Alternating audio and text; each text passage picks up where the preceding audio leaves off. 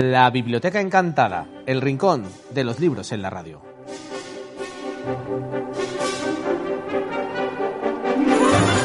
Un programa para creadores incansables y lectores empedernidos.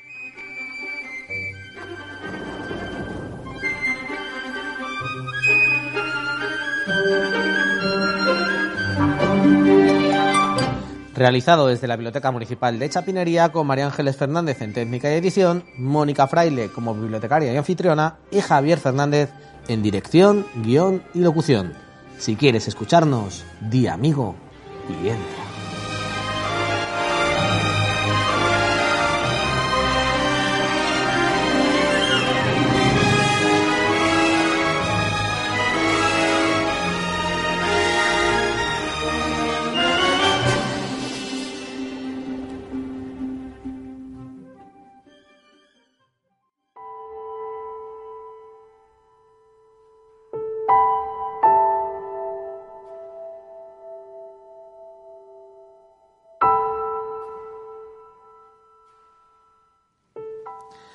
Todas las tardes, al volver del colegio, tenían los niños la costumbre de ir a jugar al jardín del gigante. Era un gran jardín solitario, con un suave y verde césped. Brillaban aquí y allí lindas flores sobre el suelo, y había doce melocotoneros que en primavera se cubrían con una delicada floración blanquirrosada y que en otoño daban hermosos frutos. Los pájaros, posados sobre las ramas, cantaban tan deliciosamente que los niños interrumpían habitualmente sus juegos para escucharlos. Qué dichosos somos aquí, se decían unos a otros. Un día volvió el gigante. Había ido a visitar a su amigo Logro de Cornualles, residiendo siete años en su casa. Al cabo de los siete años, dijo todo lo que tenía que decir, pues su conversación era limitada, y decidió regresar a su castillo. Al llegar, vio a los niños que jugaban en su jardín. ¿Qué hacéis aquí? les gritó con voz agria. Y los niños huyeron. Mi jardín es para mí solo, prosiguió el gigante. Todos deben entenderlo así, y no permitiré que nadie que no sea yo se solace en él. Entonces lo cercó con un alto muro y puso el siguiente cartelón. Queda prohibida la entrada, bajo las penas legales correspondientes. Era un gigante egoísta. Los pobres niños no tenían ya sitio de recreo. Intentaron jugar en la carretera, pero la carretera estaba muy polvorienta, toda llena de agudas piedras y, y no les gustaba. Tomaron la costumbre de pasear, una vez terminadas sus lecciones, alrededor del alto muro para hablar del hermoso jardín que había al otro lado. Entonces llegó la primavera y en todo el país hubo pájaros y florecillas. Solo en el jardín del gigante egoísta continuaba siendo invierno. Los pájaros, desde que no habían nidos, no tenían interés en cantar,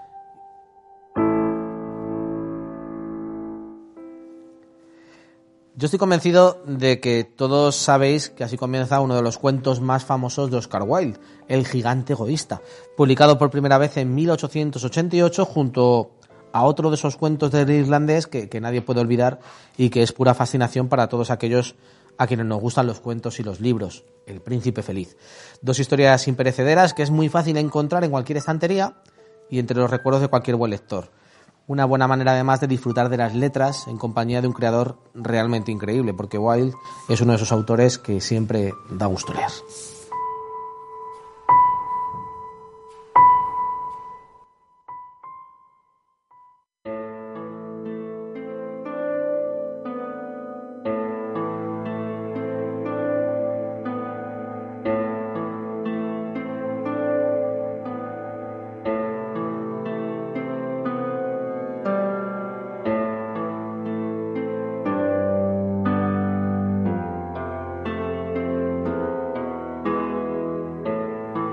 Es probable que, el cuento sea uno de los primeros acercamientos de cualquier niño al mundo de la cultura. Tenemos la suerte de que existan cuentos excelentes para centrarnos en este extraño universo que es la literatura. Un infinito inabarcable que nos puede llevar a vivir mil y una aventuras diferentes en los confines más remotos de más de un par de galaxias. Sin los cuentos no seríamos quienes somos en la actualidad. Dicen los que saben que eran una manera de hacer comprender lo que había a tu alrededor, de advertir de los peligros más insospechados, de explicar lo inexplicable y de transmitir los conocimientos de generación en generación. Primero contados y cantados alrededor de una hoguera, probablemente en el interior de, de cuevas oscuras, iluminadas apenas por el fuego, y más tarde en plazas, castillos, posadas, caminos. El cuento creció y se desarrolló mucho más adelante, evolucionó hasta ser algo que, que, iba más allá del aprendizaje, se fundió con el ocio y poco a poco se fue haciendo más y más cercano, conocido y disfrutado por todo el mundo en los rincones más increíbles. En los tiempos en los que estamos, el cuento, seguro que lo sabéis, es mucho más que puras historias. Hay versiones, ideas, vueltas y juegos de malabares de todo tipo, con los mismos o con diferentes personajes. Hay cuentos para todos los gustos, para todos los públicos, para todas las personas. Los hay solo para adultos y los hay disfrutables también por jóvenes y por niños. Los hay inocuos y realmente transformadores. El mundo del cuento fue variando hasta convertirse, como os digo, en algo más. Lo mismo estamos resumiendo mucho, pero hoy hay muchas personas que creen que los cuentos son solo para niños, sin tener en cuenta que depende de muchos factores y de muchas ideas que un cuento sea para un público o para otro, o que haya quien no tenga que disfrutar de una buena historia por, por razón de edad. Si una cosa es buena, da igual la edad de quien lo lea. El cuento no fue nunca solo una cuestión de niños, es mucho más que eso, son ideas a veces muy profundas y otras muy comunes y directas, que se cuelan dentro de nosotros y se quedan en nuestro corazón para siempre. Eso es lo que hace el cuento. Y hay que tener cuidado con, nuestro corazón, porque puede que sea uno de nuestros órganos más, más débiles. En la Biblioteca Encantada de hoy vamos a hablar de corazones. Y vamos a hablar de personajes de cuento. Y vamos a hablar de una búsqueda y de todos esos miedos que a veces nos atormentan y hacen que temamos convertirnos en quienes nunca hemos sido antes. Vamos a recibir a una escritora y poeta que es trabajadora social y librera, una apasionada de la literatura que, que nos invita a acompañarla en la búsqueda de un remedio para un mal que parece incurable. Nos visita hoy María Jesús Mena de la mano de todo un gigante. Un gigante, eso sí, en problemas, pues como no encuentre pronto el modo de solucionarlo, corre peligro de convertirse en un ogro o en algo mucho peor. Hoy vamos a hablar con todos vosotros de una historia de lo más emotiva, el frágil corazón de Marcel. María Jesús Mena, bienvenida a la Biblioteca Encantada. Muchas gracias, bueno, muchísimas gracias por la invitación y por, a la biblioteca, a ti, a, a, vosotros que estáis aquí, porque vamos, yo encantadísima. Bueno, hoy tenemos la suerte de tener con nosotros a, a chicos y chicas de primero de la ESO, mira, de aquí de, del Instituto Santo Ángel de la Guarda, así que mira que Qué felicidad, ¿no? Tener aquí a tanta gente. Oye, pero no sé si sabe, María Jesús, tú has dicho la palabra mágica, has dicho amigo, has entrado, ¿vale? No sé si lo has dicho en el idioma élfico o en el, o en el castellano, no sé si has dicho melon o amigo, pero ahora tienes que pagar un peaje. Ya, dime, dime. Vale, el peaje es responder a nuestra pregunta difícil. A partir de ahí todo es muy sencillo. Vale. ¿Quién es María Jesús Mena? ¿Quiénes somos? ¿De dónde venimos? no lo sé. Es la difícil, bueno, a ¿eh? ver, María Jesús Mena, a ver, ahora bueno, después de mucho tiempo, porque me ha costado lo mío, eh, bueno, yo soy una persona, un ser humano, ¿no? de, ahí, de ahí ya partimos todos, ¿no? Y que intenta, en la medida de lo posible, pues eh, hacer su papel de ser humano lo mejor posible, ¿no? En lo que es la sociedad. Y luego, aparte de eso, pues mm, ahora soy escritora. Me ha costado mucho decir eso, una barbaridad, porque, porque claro, yo crecí cuando tenía vuestra edad, yo leía muchísimo y entonces leía a los grandes autores y entonces para mí ser escritora era como ser una cosa, no sé. Entonces, bueno, me ha costado cuatro libros reconocerme escritora, ¿eh? y aún así lo digo bajito, ¿eh? Ahí Eso es lo, lo que para se decirlo. dice, el síndrome del impostor, ¿no? Que se dice siempre, pues hay un poco, ¿no? Y bueno, pues soy otras muchas cosas, mujer, soy, soy madre también, tengo hijos así más o menos de vuestra edad, eh, bueno, un poco todo trabajadora social también, Exacto. además aquí por aquí cerquita. En estos pueblos, ¿no? En estos pueblos, sí, en estos pueblos. Eso es. Bueno, y hablamos hoy de una novela con forma de cuento o de un cuento con forma de novela. ¿Qué se van a encontrar todos los lectores que se acerquen hasta el frágil corazón de Marcel? Pues se van a encontrar sobre todo una aventura, una aventura. En Marcel, cuando, cuando yo empecé a escribir Marcel, eh, en principio iba a ser un cuentecito muy corto. Era la historia de un gigante que se le caía el corazón y ya. Y a partir de ahí se, aquello se solucionaba, ¿no? Pero pues de una manera más fácil, más sencilla. Pero resulta que me puse a escribir y lo que nos pasa a todos los escritores, que empezamos a escribir, pum, pum, pum, pum, y empieza a salir la historia empieza a, y aquello no acababa nunca. de, de, hecho, al final hubiera podido continuar, pero al final lo, lo tu, tuve que, que darle, que cortarlo aquello, ¿no? Y, y, bueno, sobre todo se van a encontrar una historia, la historia, una historia muy humana, muy humana, muy, muy humana y muy gigante, ¿no? De, la, claro. de las dos. de las dos, pero sobre todo con, bueno, pues, pues una aventura. Es un cuento que a pesar de que a Marcel le pasa algo terrible, ¿no? Porque se levanta, se le cae el corazón, no se ha imaginado lo que puede significar eso, ¿no? Que, que de repente se te caiga el corazón y decir, bueno, pues a las personas si se les cae el corazón, pues como que ya no dejan de... Pero los gigantes sí, o sea, los gigantes pueden seguir funcionando. Lo que pasa es que se convierten, que es lo que ha contado Javier, en gigantes egoístas. Y Marcel es bueno, y él no quiere ser así. Entonces él lucha contra, contra eso para, para solucionarlo. Y, bueno, pues es sobre todo una aventura, sobre todo una aventura. Una aventura. Luego te preguntaré por algún significado que he creído yo encontrar por ahí, que puede ser cosa mía. Pero voy a contarle a todos también que tenemos la suerte siempre de que esta biblioteca encantada sobrevuele el mundo y acabe siempre o que tenga un, un acceso directo a la Biblioteca Municipal de Chapinería, donde siempre nos recibe Mónica Fraile, que es la bibliotecaria. ¿Qué tal, Mónica? Muy bien. Bienvenida a tu biblioteca. pues eso mismo digo yo, bienvenida María Jesús. Muchísimas gracias por venirte a esta chapinería a, presentarnos tu libro y hablarnos un poquito ¿no? de quién eres tú y, bienvenidos los chavales de primero de la ESO de, del colegio de aquí, de Chapinería, del 6 Santo Ángel, y a las profesoras también, pues darles las gracias por asistir a este programa, a ver si conseguimos que os interese un poquito, ¿no? A ver. Hombre, es verdad que, aprovechar que estéis aquí, chicos, para hablar con, con, vosotros también de qué es hacer radio, de para qué vale hacer esto, pues me parece interesante, ¿no? Que lo veáis también y lo disfrutéis. Creo que es importante. Una pregunta, luego vais a tener la opción de preguntarle a María Jesús sobre el libro y si queréis también hacer alguna otra pregunta sobre la radio, también podréis hacerla, ¿vale? Bueno, ya aprovechamos para invitar a todo el mundo que quiera en las siguientes grabaciones que estén aquí pues por ejemplo una clase de instituto que venga de Guadalajara, qué sé, podría venir.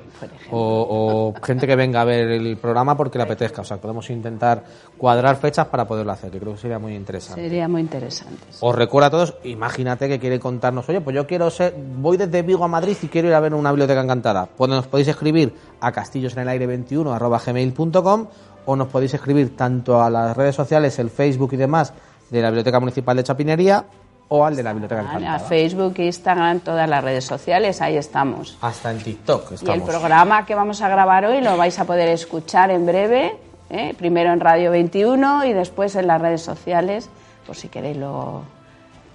escucharlo por el móvil, por donde sea. Claro, si alguno conoce la plataforma iBox, por ejemplo, ahí buscáis Biblioradio y ahí tenéis todos los audios de, de estos programas o la Biblioteca Encantada y también los tenéis. Bueno, un gigante en peligro, un corazón roto y muchas aventuras por vivir. Esto va a ser lo que repete el capítulo 311 de nuestras crónicas, esas que se siguen escribiendo y que continúan haciendo crecer los anaqueles de nuestras estanterías infinitas. Si estás por aquí, busca asiento y acompáñanos en este viaje tan singular por el mundo de la literatura, porque este paseo está a punto de comenzar. Si habéis dicho la palabra mágica, no tengáis miedo, porque aquí estáis a salvo de, cualquier mal exterior. Aunque esté el lobo feroz, aquí no os puede hacer nada, ni un ogro, ni nadie. Sed bienvenidos todos a la Biblioteca Encantada, un rincón mágico que se puede encontrar en cualquier momento del tiempo o del espacio, y del que ahora mismo tú eres el único protagonista.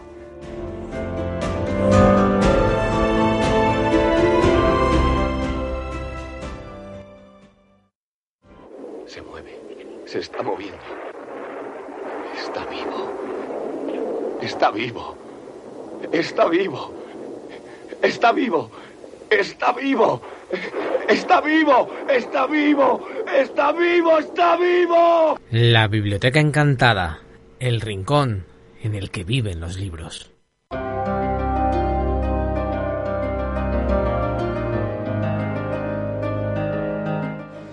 Mi abuelo nació en un mapa de tierras color de miel con un mar inquieto y bravo y barquitos de papel. Un día salió en un barco diciendo adiós, adiós. Le despidieron dos gatos, un grillo y un ruiseñor. día de hoy la pone la escritora argentina Edith Vera y pertenece a su primer poemario Las dos naranjas que se publicó en 1969 y fue publicado con las ilustraciones de la propia autora y además recibió varios premios importantes en Argentina. Así que desde aquí, allá donde esté, le damos las gracias a Edith por sus versos y sus poemas.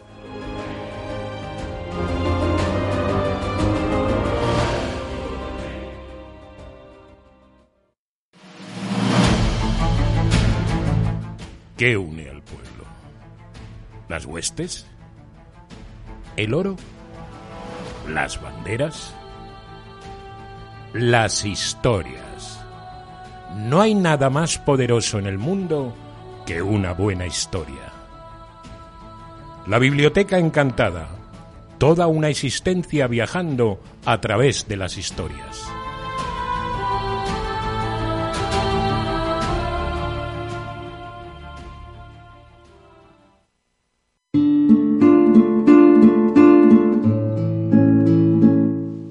El tiempo corre. Se sentó en la sala a esperar. Poco a poco, el lugar se fue llenando de gente.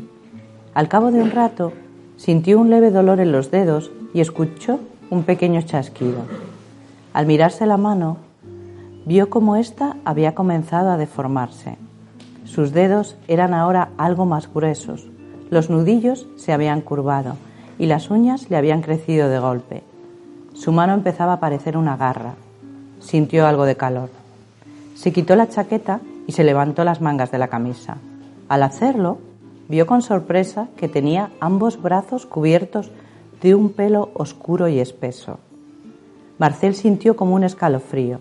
Le recorría desde la punta del pie hasta la nariz y pensó, apenado, que tenía que solucionar su problema con rapidez. Estaba empezando a convertirse a pasos de gigante en un ogro descorazonado.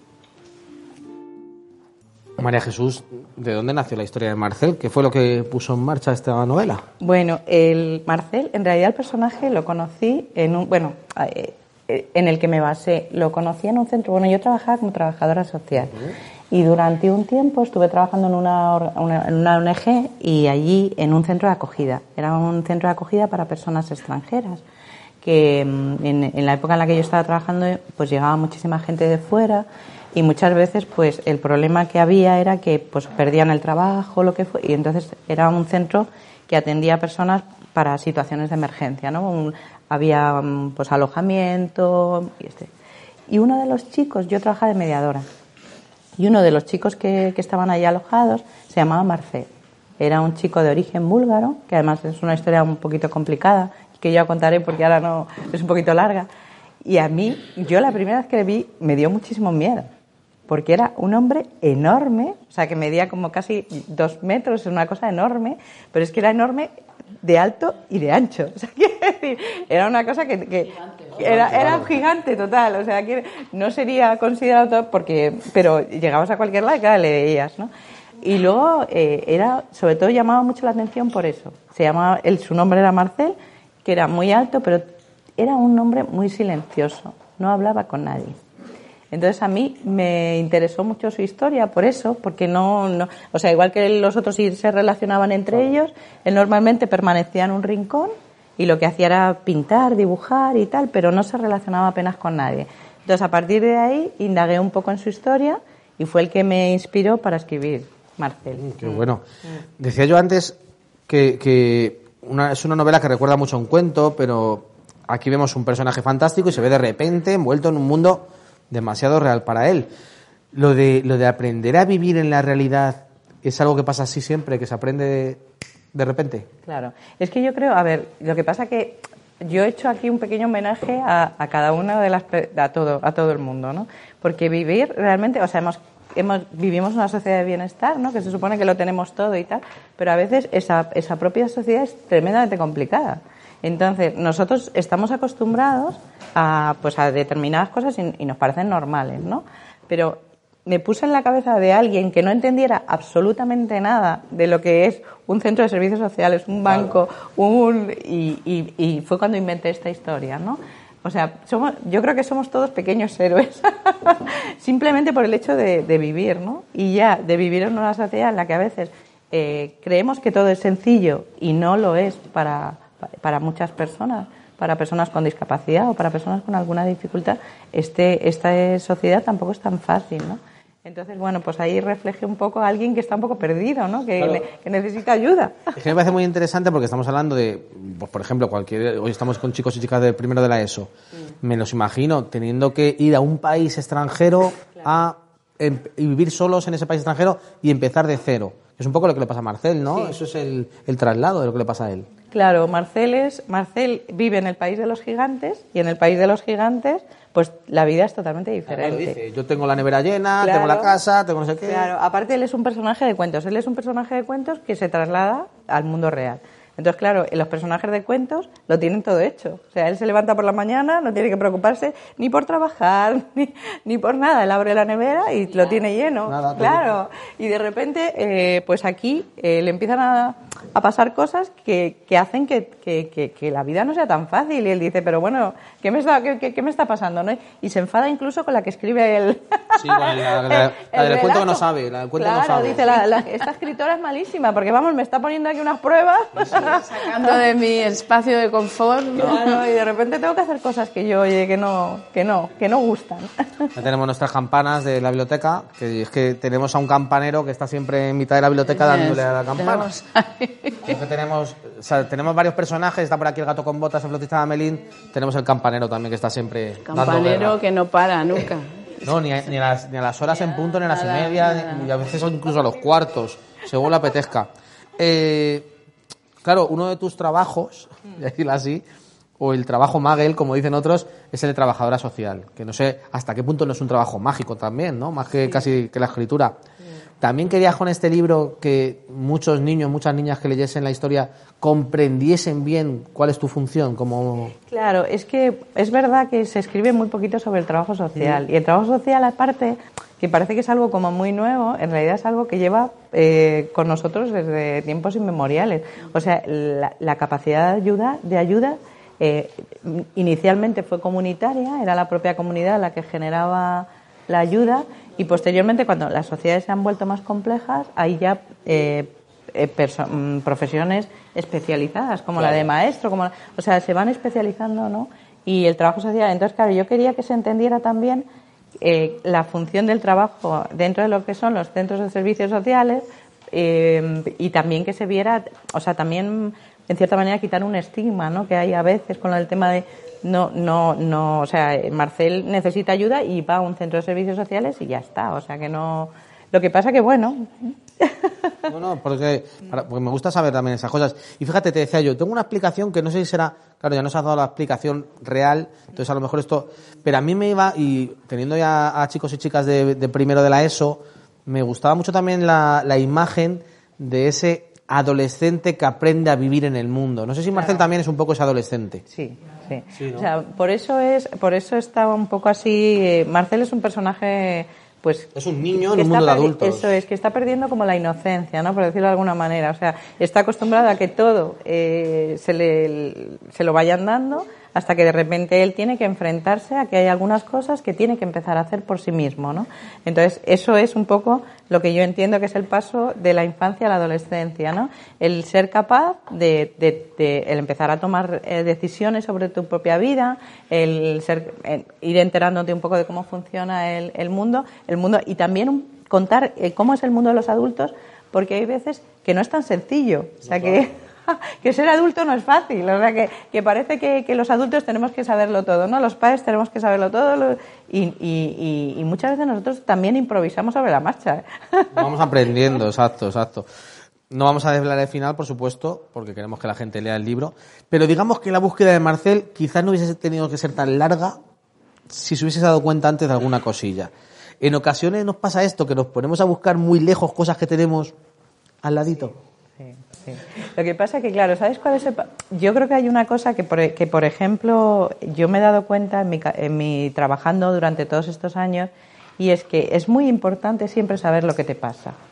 O sea, Marcel no sabe lo que le pasa. Y entonces, al no saber lo que le Ponerle pasa... nombre a las cosas, ¿no? También. Eso es, eso es. Entonces, él no sabe. Y entonces él pregunta a cualquiera, a todo el mundo, a tal. O sea, va intentando encontrar una solución cuando realmente a lo mejor eh, es mucho más sencilla lo que tú dices, la tienes cerquita. Pero claro, para, para, para saber cómo puedes solucionarla, tienes primero saber qué es lo que te pasa y qué necesitas, ¿no? Entonces, él tiene necesariamente que hacer esa búsqueda para darse cuenta de qué le hace falta. Es verdad. Bueno, los escritores son un poco magos a veces y, y aprovechar sus historias para meter personajes que conocen, Entonces, tú has metido a Marcel Pero no sé si también hay algún guiñito especial a una persona especial para ti. Sí. Sí, ¿verdad? sí, además uno se nota mucho, yo creo. Bueno, yo creo que hay varios, ¿eh? De todas Sí, pero, pero hay una que- de especial. Gente que me cae bien y gente que también hay. Gente que nunca también. Bueno, digo, para eso también vale ser escritor, ¿no? Para vengarte de gente. Hombre, por Claro. supuesto. Si alguna vez sois escritores, acordaros de eso. Claro, imaginaos, y tened cuidado ahora con lo que hagáis, porque si alguien se porta mal, puede quedar inmortalizado para siempre como un, como un chaval que se porta mal en un programa de radio, para toda la historia. O sea, cuidado con eso. Podéis salir en un libro, sí, sí, sí. sí. Para bien y para mal. Para bien y para mal. Pues hay un personaje, bueno, Maya es, es, es también un personaje que conozco, que es una mujer buenísima, que, que, conoce, que conocía eh, trabajando, y era, ella era trabajadora social, pero era mucho más mayor que yo. Y, yo me, y me enseñó muchas cosas y de hecho fue la culpable de que yo estuviera en trabajo social. Entonces Maya está ahí. Y luego, porque es- hay gente que es tremendamente, o sea, es verdad que muchas veces pensamos, jo, es que hay mucha gente que es mala y tal, pero luego hay personas que son tremendamente generosas, pero tremendamente generosas, es increíble. Y Maya era, bueno, no se llama Maya, era una de ellas. Y luego eh, la niña que Claro, sale, que es una niña, la claro. niña que sale es mi hija. bueno, en realidad es una mezcla de, toda, de mi hija y todas sus amigas, quiero decir. Pero, pero el nombre es el de mi hija. Sí, ¿no? Ella se llama Ariadna. Sí. Claro, y además ese juego de, de esa niña que va creciendo y va comprendiendo también, también es un poco mm, ese guiñito, ¿no? A tu hija. Sí, Yo sí, sí. eso Lo veía, lo veía casi fácil yo sin, sin conocer mucho. Bueno, el cuento resuena por todas partes en esta historia y también yo me encuentro con pinceladitas de poesía. Claro, tú escribes cuento y poesía. Sí. Eh, ¿Son tus géneros predilectos? Sí, bueno, a mí la poesía, ¿sabes qué pasa? Que a mí la poesía, por ejemplo, me encanta. O sea, yo reconozco que me encanta. Es, es un género complejo de escribir y luego de que a otra persona le guste, ¿no? Sí, porque es... Bueno, yo creo que la poesía nos gusta a todos. O sea, lo que pasa que, claro, no, muchas veces no sabemos qué es poesía. O sea, las canciones, por ejemplo, son poesía. Eh, y a todo el mundo le gusta una canción. Jazz es poesía. Claro, exactamente. Entonces, claro, depende de lo que cada uno entienda que es poesía. Lo que pasa es que hay que encontrar la poesía que, se enca- que encaje con cada uno de nosotros. Pero eso pasa también con las novelas, con tal. O sea, hay, hay gente que dice, no, es que no me gusta leer. No. O sea, yo creo que a todo el mundo le gusta. Lo que pasa es que hay que buscar lo que te guste. que Es como- tu- historia, claro. Es como el cine. Pues a mí hay yo no, yo no veo terror porque lo paso fatal. Pero sin embargo, una aventura de otro tipo me encanta. O sea, entonces sí que es verdad que, que hay que buscar espacios, ¿no? Claro, esto de no, no me gusta leer es como no me gusta comer, ¿no? Claro, hay claro. cosas que no nos gustan comer, pero otras que sí, exacto. Y con la lectura pasa exactamente igual. Lo que pasa es que nos cerramos mucho. Yo esto, bueno, sería para, para una charla, Para charla. muy Claro. larga y muy, muy interesante. Pero claro, yo quería preguntarte eso, eh, si siempre que escribes cuentos o siempre que escribes poesía, o, o en muchas ocasiones tiras de tu trabajo y de tus experiencias personales para contarlo. Sí, bueno, de hecho, mm, normalmente sí, no siempre, no siempre, pero hay alguna cosa que sí. Hay un libro que tengo que es de, de relatos para mayores, que algunos de los relatos son están basados en casos que yo he visto.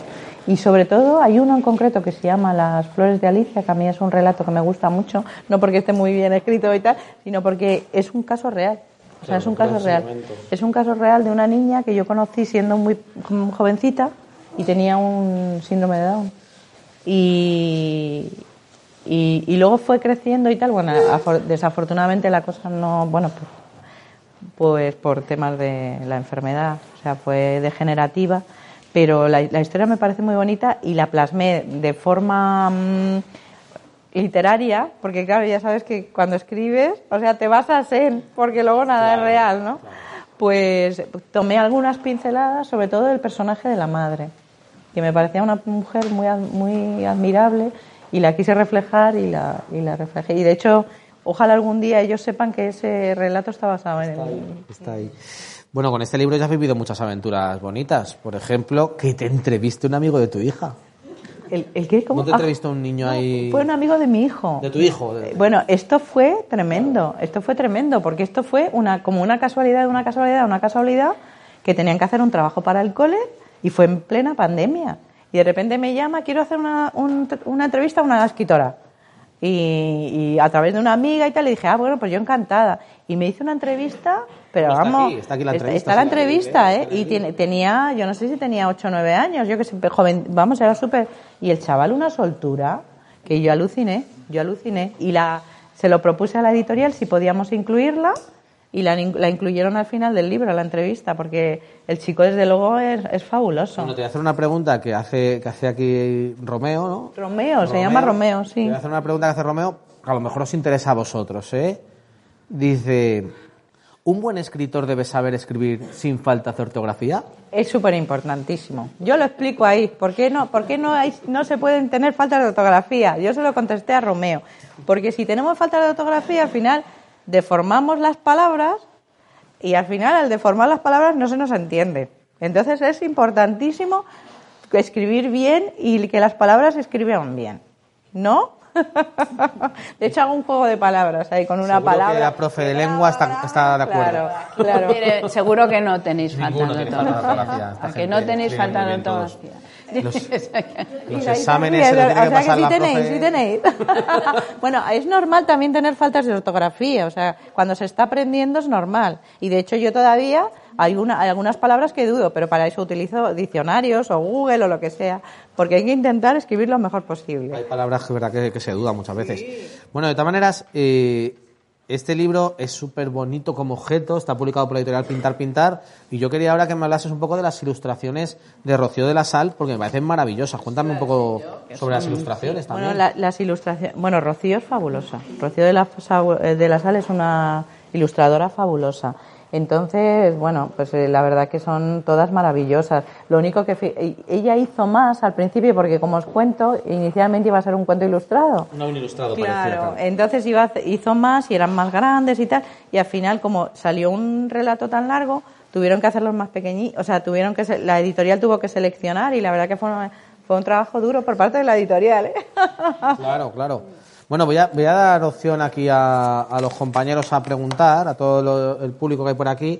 María Jesús, ya que están aquí chicos y chicas de primero de la ESO, yo creo que este libro a partir de cuarto, quinto de primaria se puede leer. Sí, yo creo, yo este, este libro, le- o sea, está escrito mm, con mucha intención. Entonces, este libro lo puede leer un, un niño a partir de 7 o 8 años y lo pueden ir leyendo según van creciendo y cada uno encuentra una lectura distinta. Y de hecho lo están leyendo personas ma- mm, adultos. encontramos, y me, claro. claro, y me dicen, y me, ah, pues esta, ay, me rí, ay, pues esta parte, ay, por la otra. O sea, tiene esa parte también, porque claro, yo he sido también madre. Entonces, bueno, ahora sigo siendo madre, quiero decir, pero madre, claro, madre de, peque- de niños muy pequeñitos. Entonces, yo he leído con ellos. Entonces, ¿qué pasa? Que a mí también me gusta, yo he hecho un poco un guiño a los padres, a los adultos, a los profesores, porque cuando estás leyendo también te gusta que te escriban algo que tú puedas leer y que te motive. Y entonces lo, he- lo he hecho con esa idea, ¿no? Que, que se pueda leer, depende de dónde se lea, se hace una lectura o se hace otra. Pero además eso, que, que para primero de la ESO es un libro fantástico, por Sí. ejemplo. Otra pregunta que te quiero hacer, ¿cuál es el personaje de todos los que se encuentra Marcel que te cae peor? Ay, el del banco. El banquero, El ¿verdad? ban- eh, me cae fatal. Y de, y de hecho, además, es que yo creo que, el, que, el- que lo, que le pongo un, una... Porque todos los personajes tienen cara de algo, de, de palmera, de... y este le pongo cara de algo así como que no me... que- Es que menudo, menudo pieza. el, el banquero. Pero adem- además es el que, fíjate, o sea, a todos los sitios a los que va le cuentan más o menos, eh, son la verdad, ¿no? Le dicen, mira, pues esto te va a... re-". Y aquí él le pone todo facilidades. todo facilidades, pero luego le saca un listado de cosas que tiene que hacer que son casi imposibles, ¿no? Entonces dices, bueno... Eso es, eso es. Bueno, de aquí, ¿quién quiere preguntar, chicos? Que ¿Por qué empezaste a escribir libros? ¿Por qué empecé? Pues fíjate, eh, yo empecé muy pequeñita, ¿eh? O sea, yo empecé escribiendo, siendo muy, muy pequeña, un diario. Y empecé escribiendo un diario así como el que no quiere la cosa. Y luego dentro del diario, que luego hay un diario de un escritor muy, que, bueno, muy famoso, el mundo de Amichis, Corazón, eh, escribía cuentos, escribía cuentecitos y los iba guardando. Y, sí, yo quería dedicarme a la literatura cuando tenía más o menos vuestra edad. Lo que pasa que el problema que hay, que yo lo digo siempre, es que no hay una carrera de escritor. O sea, uno no dice, bueno, venga, voy a estudiar a la universidad escrituría, ¿no? Como que, no, estudias filosofía, o estudias periodismo, o estudias... Pero no hay tal. Ahora ya sí que hay más másters y tal, pero claro, cuando yo tenía vuestra edad, había cuatro carreras además, o sea que... Y al final fui abandonando un poco eso, ya llegando a más o menos al instituto, empecé a pensar, ¿quiero ser periodista o quiero ser...? Yo quería hacer cosas por- para ayudar a los demás. Sobre todo fuera, yo me quería ir fuera. Y, y bueno, pues, pues al final me decanté por trabajo social. Dejé eso aparcado, pero seguí escribiendo. Y entonces cuando ya más o menos mis hijos fueron más mayores y tal, fue cuando ya empezaba a, a publicar, que ha sido lo que... Porque realmente escritor uno es siempre. Lo único que puede ser un escritor conocido o un escritor desconocido. Pero hay muchos escritores que, que están escribiendo en su casa, lo que pasa que no les publican, ¿no? ¿Qué te gusta más escribir? Eh, ¿Microrelatos o relatos así en plan Bueno, a mí, el, a mí el microrelato, o sea, lo que es el microrelato, que yo no sé si sabéis, hay gente que tiene una capacidad para escribir cuatro líneas y contarte toda una aventura. A mí me cuesta eso muchísimo, porque yo, igual que veis que hablo mucho, escribo igual, o sea, escribo muy largo. Y entonces me cuesta mucho hacer microrelatos, ya me gustaría. En el libro de relatos de mayores hay un microrelato que me costó Dios y ayuda. Pero normalmente escribo relatos y el relato más corto que yo he escrito son tres páginas, que se puede considerar microrelato. Y ya me ha costado. O sea, porque yo no sé si sabéis que los escritores escribimos un montón y luego de repente nos ponemos a hacer la edición. Y entonces es cuando quitamos la mitad de lo que hemos escrito. Pero de primeras escribimos bastante. Entonces me gusta. Me gusta más lo hacer cosas más largas. De hecho, Marcel iba a ser cortito y fíjate, porque me puse, me puse y me gusta escribir cosas más largas. Cuando quiero escribir cosas cortitas, que son como ideas o pensamientos o sentimientos o emociones, entonces escribo poemas. Y esos sí son más cortitos. Esos sí son más cortitos. Fijaos lo que dice María Jesús es así, que yo he escrito un cuento, por ejemplo, para Colmenar del Arroyo, que son dos páginas, y la editora ya me ha dicho que se, tiene que quedar en una. Eso es, eso es. O sea que estas cosas pasan. Pero más, lo que cuesta, ¿eh? Luego, busco recortar y tal, madre mía. ¿Cuál fue el primer libro que escribiste? Ah, pues el primer libro que escribí, pues, a ver, yo, fue el de relatos. Relatos monocromáticos que se, se publicó el segundo, en realidad era el primero. Lo que pasa es que relatos monocromáticos también pasa una cosa, son relatitos cortos. Y entonces, eh, se iba a publicar antes, pero llegó la pandemia y entonces al final eh, me dio tiempo a incluir dos relatos más que tratan de la pandemia. O sea, quiero decir que tuve esa posibilidad, hice un cierre ahí que... Pero ese fue el primero que escribí. Mm. ¿Has escrito algunos libros que no hayas publicado? Pues mira, te digo, estoy escribiendo, fíjate, ahora mismo tengo tres libros que no he publicado, pero, o sea, tengo uno de poemas que en realidad es un poemario muy raro, porque también es verdad que cuando empiezas a escribir, los primeros libros son distintos. Luego ya, cuando ya te empiezan a publicar, ya te empiezas a, empiezas a hacer cosas más innovadoras. Y el, el- tengo un libro de poemas que está sin publicar todavía porque no, no he tenido tiempo, porque es lo que os contaba antes. Tú escribes, pero luego tienes que re- revisar todo y, bueno, te tiras muchísimo más tiempo casi haciendo eso que escribiendo. Entonces, tengo que revisármelo y es un poemario, pero dentro del poemario tiene un cuento. Entonces, es una cosa como a un poco rara. Y a ver, a ver, y luego estoy escri- escribiendo un libro de entrevistas que llevo muchísimos años, yo no sé si algún día lo, lo acabaré, y luego empecé una novela, pero mm, como en medio me he montado una librería, pues la he dejado ahí parada, parada, pero en algún momento de mi vida la retomaré cuando esté un poquito más tranquila y espero, espero, espero publi- que terminarla y que se publique. que que eso es salga lo que- alguna vez. ¿Cuántas páginas tiene el libro? Este, mira, este tiene, espérate, te lo voy a decir, porque, mira, tiene, contando la entrevista de Romeo, tiene 119 páginas. O sea que bueno. Pero se lee fácil, se lee muy fácil. Sí, porque mirad, tiene, se lee facilito y además tiene la letra como bastante gordita. La letra O sea que- grande y las hojas son muy gruesas. Claro. Esto se, esto se lee, aparte, los niños que la han leído, porque la han leído en varios coles ya, eh, se lo leen, o sea, como que engancha, se lo leen. Y de hecho me pasó una cosa curiosísima, eh, no sé si la puedo contar o yo a ver si me van a Cuenta, cuenta, mucho. cuenta, cuenta. bueno, resulta. Sí, vamos bien, vale. Resulta que el libro se leyó en un colegio eh, en, en Oviedo. Lo leyeron en un cole, las clases quinto y sexto fue, o cuarto y quinto, no me acuerdo. Y resulta que una de las niñas de ese cole le encantó la historia y eh, se mudó a vivir de Asturias a Cantabria. Y en el cole tienen una, medi- una dedican media hora siempre a la lectura y les ofrecen a los chicos que digan que digan libros y tal. Y ella dijo este. Y entonces leyeron en su clase este libro que hace poco hice una conferencia, o sea, Una un zoom con ellos. Y cuando la veo ahí, digo, no me lo puedo creer, digo, lo que es la vida. O sea, que fue de un lado a, a- otro. Estas cosas pasan, ¿no? Los libros van, van viajando. Tú querías preguntar también. ¿Cuántos libros has escrito en todo? De momento tengo, pu- publicados tengo cuatro. Publicados tengo cuatro ya. O sea que bueno, vamos a ver. ahora he parado, ahora he parado porque no podía ya. ¿En la pandemia aprovechaste para escribir? ¿Te dio más tiempo? No, no, no, ¿qué va? Fíjate, en la pandemia lo que me pasó a mí fue, eh, claro, en la pandemia es que yo seguía trabajando en casa, pero además em, esta- seguía trabajando en casa, también estaba eh, mis hijos que tenían el telecole, bueno, aquello era una locura. Y, mm, y lo que hacía, lo que hice fue acabar el libro de relatos y revisármelo y terminar el poemario que tenía medias, pero no escribí nada más. No escribí. ¿Sabes qué pasa? Que la pandemia. A ver, hay gente que le ha venido muy bien la pandemia. A mí la pandemia me pareció que era como un parón. O sea, a mí yo para escribir necesito estar viendo cosas. O sea, yo, por ejemplo, hoy, pues escribiré algo en un diario que tengo de lo que me ha pasado hoy. Pero la pandemia me dio un poco la sensación de que nos habíamos quedado ahí un poco paradillos, ¿no? Y estancados. Y la imaginación se quedó un poquito floja. En mi caso, ¿eh? Había casi todos los escritores con los que yo hablaba durante la pandemia no podían escribir, estaban bloqueados. Luego hubo gente que sí, pero durante la pandemia fue mucho el bloqueo de, de los escritores. Es que también había otras, o sea, había otras cosas que, que, uno estaba. Eso es, no quería yo contar, pero estabas preocupado por otras cosas, por tu familia, porque no te puedes.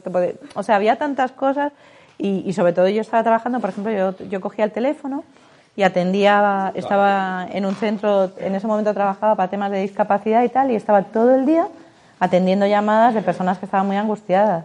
Entonces, claro, no, lo que menos me apetecía luego era escribir.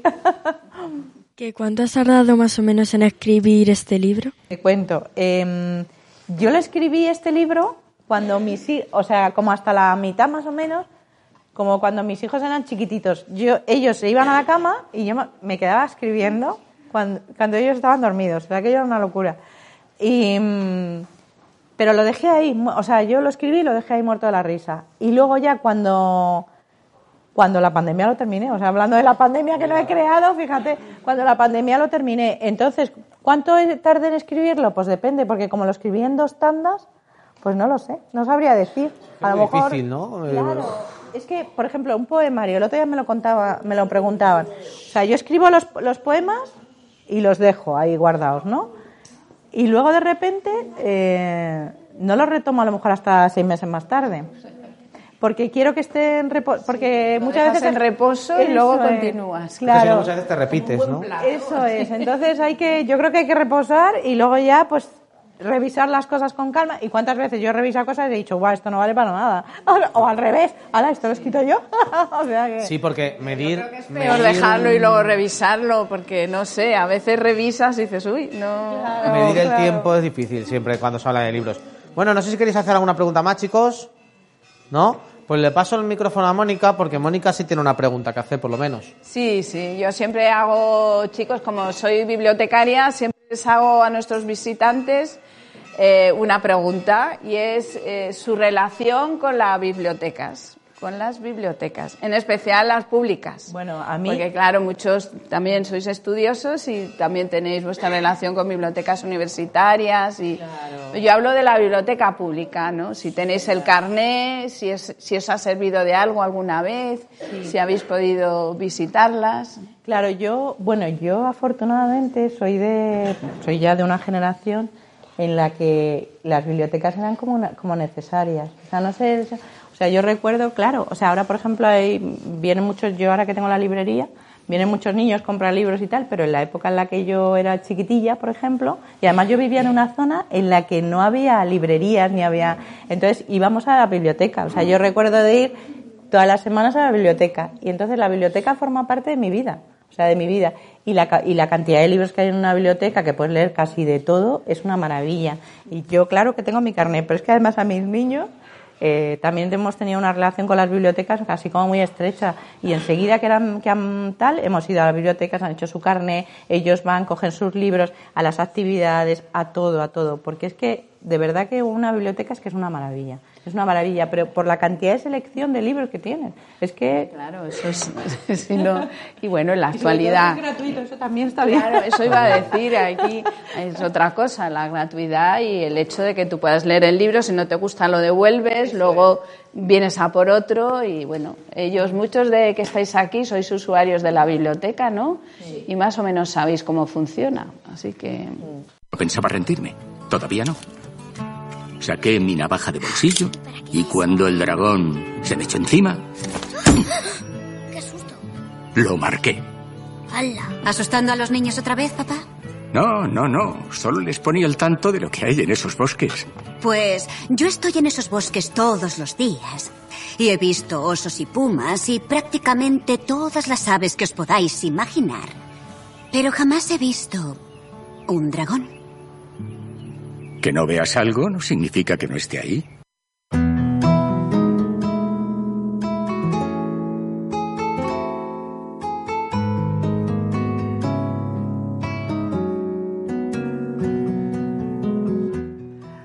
Haremos tres coronas.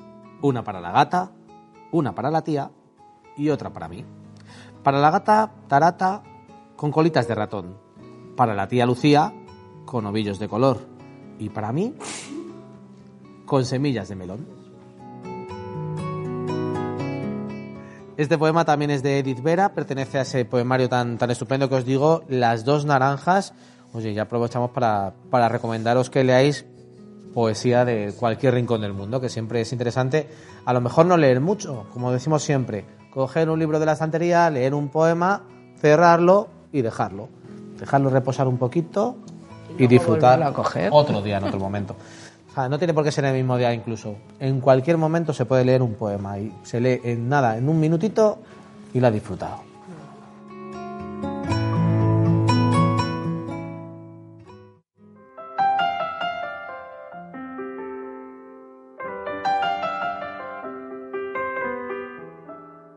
Oye, eh, María Jesús, antes de despedirnos, cuéntanos a ti qué te gustaría dejar en todos los que lean El frágil corazón de Marcel. ¿Qué sensación o qué sensaciones al terminar de leerlo? Bueno, a mí, mira, me pasó una cosa muy bonita, por ejemplo, a mí me gustaría que, que, se re- que reflexionasen sobre las relaciones que tenemos entre los seres humanos. A mí me pasó una cosa muy bonita, muy bonita cuando estuve en el colegio de Oviedo y es eh, que está, firmé libros allí, o sea, se pusieron y hicieron cola, fue muy divertido aquello. Y cuando estaba terminando me hicieron dibujos, bueno, fue una experiencia muy bonita. Y de repente una niña me dijo, ¿te puedo dar un abrazo? Qué bonito es Me pareció súper bonito. Entonces, claro, le dije, claro, por supuesto que me puedes dar un abrazo. Entonces me dio un abrazo y luego vinieron como tres o cuatro niñas más a darme un abrazo. Entonces, es, eso es lo que me gustaría que quedara una vez que se termina Marcel. Y me dijo una de ellas también, es que en esta parte me he emocionado. Pues eso, ¿no? El- esa reflexión, esa emoción, sí que me gustaría que quedara ahí como pozo. La emoción yo creo que es importante, desde luego. Una preguntilla. Como tenemos a los niños que han preguntado más, pues yo me, he- me he mantenido calladita. Pero tú coges a un personaje que es un gigante, ¿no? Bueno, has dicho que está un poco basado en lo del gigante egoísta y tal, pero ¿qué edad tiene este gigante? Pues ¿Qué este edad? gigante tendrá aproximadamente unos 27, 28 años. más 27, o menos. 28 años. 27, 28 años. Lo que pasa es que es como un niño grande. Exacto, ¿no? Le das Un ahí un grande. toque de, O sea, realmente la edad- ingenuidad, quizás, ¿no? De, Claro. de la parte Claro. ujú, que tiene que ir aprendiendo, ¿no? Eso es, eso es. Tiene que ir Él, él es como que no, o sea, él tiene edad, pues eso, pues ya, porque él conoce a otra gigante, tiene esa edad de adulto, ¿no? De adulto gigante. Pero por otro lado tiene esa ingenuidad, niño, adolescente, un poco ahí perdido. Esa- ese viaje del adolescente, ¿no? Hacia, hacia otra edad. Vale. Vuelvo a dar las gracias al campanero que nos está recordando la hora. Sí, hoy nos, hoy nos lo han recordado bien. Gracias, gracias, campanero. Bueno, en fin, que, que nos vamos a despedir. María Jesús, no sin antes, por supuesto, darte las gracias por venirte. Jo, muchas gracias. Nada, que es un placer recibirte aquí y haber estado con, con los chavales, que, que siempre es fantástico. Es que, claro, no hemos pasado el micrófono a la profe. Lo primero es daros las gracias por habernos permitido estar en la presentación de tu libro. Eh, desde el Instituto estamos encantados, desde primero A también. También comentaros que es la clase que más asiste a la biblioteca del Instituto.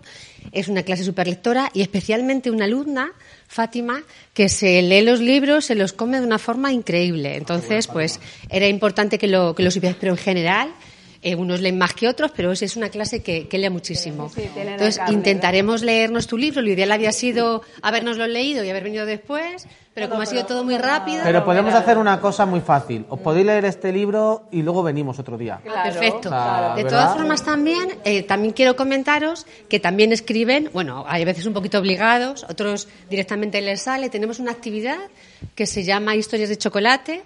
El campeón recibe de una tableta de chocolate. Bueno, hay veces que, que escriben muy bien y reciben varias. Y nosotros lo que vamos a hacer es, bueno, las, las historias las estamos haciendo y las vamos a grabar porque queremos participar en un concurso de posca que hay a nivel en- nacional. Entonces, a lo mejor también sería interesante que quedásemos un día y que leyesen eh, sus historias. Mira, ya que estamos en esto, os comento que desde la biblioteca estamos haciendo audiocuentos ¿eh? y los estamos publicando. Tenemos en el iBox, si lo podéis leer, os lo mando si queréis, para donde se están escribiendo historias. La última que vamos a escribir es un cuento de. Tú también nos puedes mandar un cuento, ¿eh? Eh, María Jesús.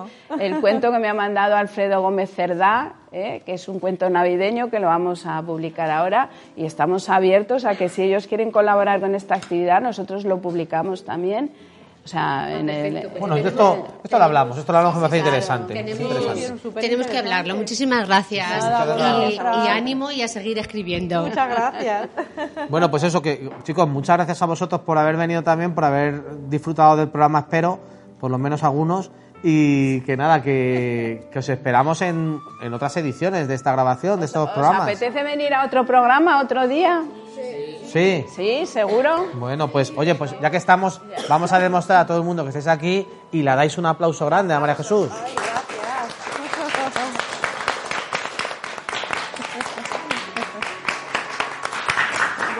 Quería también despedirme de ti, darte las gracias por, por acercarte a Chapinería y a ver si conseguimos que os leáis el libro y volver a venir aquí otro día para, para que hablen sobre el libro. Si alguno se lee el libro y quiere dejar algún comentario, nosotros se lo vamos a hacer llegar a, a María Jesús, ¿vale? Claro, y si, y si os lo leéis, y se, se puede hacer incluso una actividad con, con, con los niños. O sea que Muy bien. simplemente agrade- agradeceros a, a vosotros que habéis estado aquí. Muchísimas gracias, de verdad. La verdad que es una maravilla para cualquier escritor siempre poder contar lo que ha escrito. Eh, a Javier, a Mónica, a la biblioteca, a los profesores, la verdad que muchísimas gracias y ha sido muy, muy, muy agradable. Así que Sí que lo ha sido. Y a todos vosotros, daros las gracias también por escuchar este programa. Os esperamos en el siguiente, que ya no sé qué autoras vendrán, creo que son autoras también, las que Sí. tenemos en los siguientes programas. Así que no los perdáis, porque siempre son fantásticos. Muchísimas gracias a todos. Hasta luego. Adiós.